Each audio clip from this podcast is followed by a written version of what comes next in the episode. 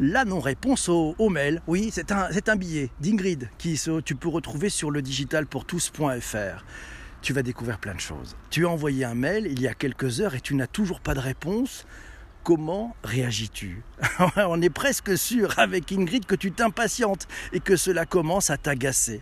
Et pourtant, tu le fais aussi. Ça t'arrive aussi de ne pas répondre à les mails. Alors pourquoi fait-on cela Et qu'est-ce que cela dit de nous? Ah, petite définition, pour commencer, de ce que l'on appelle la non-réponse. La non-réponse, d'après le Larousse, c'est une réponse à une question, euh, mais c'est un problème qui ne constitue qu'un faux fuyant. Voilà, donc la non-réponse est déjà une réponse.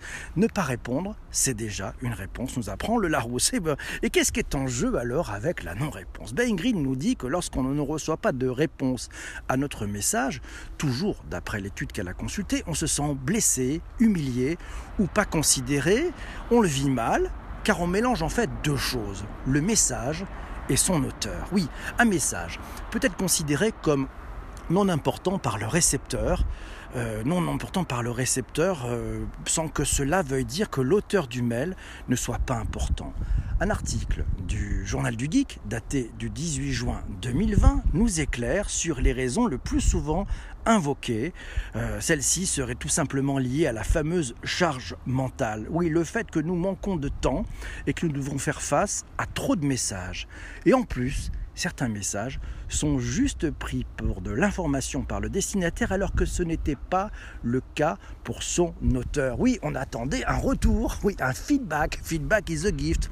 Seuls 10 ou 15% des non-répondants le font car ils n'aiment pas la personne qui leur a écrit. Seulement 10 à 15%, c'est même énorme quand même. La proportion est d'ailleurs la même, que ce soit dans le domaine professionnel ou dans le domaine privé. Alors quelques chiffres, quelques chiffres à propos de la non-réponse. Et c'est pas mal qu'on ait des chiffres là-dessus.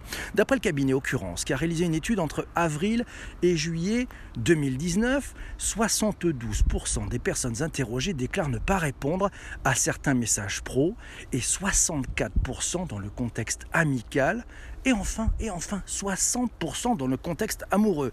Toujours d'après cette étude, 75 à 80% des récepteurs ont une très mauvaise image de l'émetteur d'une non-réponse.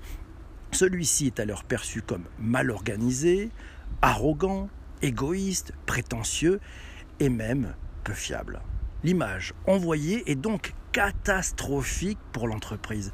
Pour 50% d'entre nous, pas de réponse à un mail après une journée, c'est déjà une non-réponse.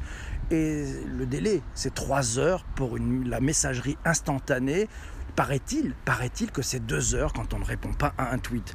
Sache-le, 80% des sondés disent préférer recevoir une réponse négative ou désagréable que pas de réponse du tout. C'est important de répondre. Feedback is the gift. Pour aller plus loin, pour aller plus loin, Ingrid nous conseille le livre écrit par la conférencière à Sciences Po qui s'appelle Malène Ridal. Ça s'appelle Je te réponds. Trois petits points, moi non plus. analyse. Ouais, elle analyse cette étude et propose des recettes et des techniques pour mieux gérer la non-réponse à travers nos propres réactions, comme par exemple prévoir des mails types ou ne répondre à ces mails qu'une fois par semaine, mais à tous, et surtout avoir conscience que nous sommes quasiment tous des non-répondants et des pas contents de ne pas avoir de réponse. Alors, on prend du recul et on répond à ces mails. On va en discuter avec toutes celles et tous ceux qui sont en direct sur Twitter et sur YouTube Live. Toi qui écoutes ce podcast sur les plateformes de balade de diffusion, go pour de la frustration. non, tu pourras pas participer au direct, mais on est ravi que tu aies écouté cet épisode jusqu'ici. Tu as bien fait de t'abonner, c'est facile. Tu sur, ton, sur ta plateforme de podcast, il y a un petit bouton pour ça. Si tu as envie de partager, ben, tu n'hésites pas. Il y a aussi un petit bouton pour partager sur tes réseaux sociaux, faire connaître ce, ce podcast ou même poker des gens qui ne t'ont pas répondu à des emails. Voilà, je te souhaite une très très belle journée. On se retrouve demain matin pour un nouvel épisode. Je te laisse, j'ai rendez-vous avec celles et ceux qui sont en direct sur Twitter en live et sur YouTube live aussi. Allez, à tout de suite. Ciao.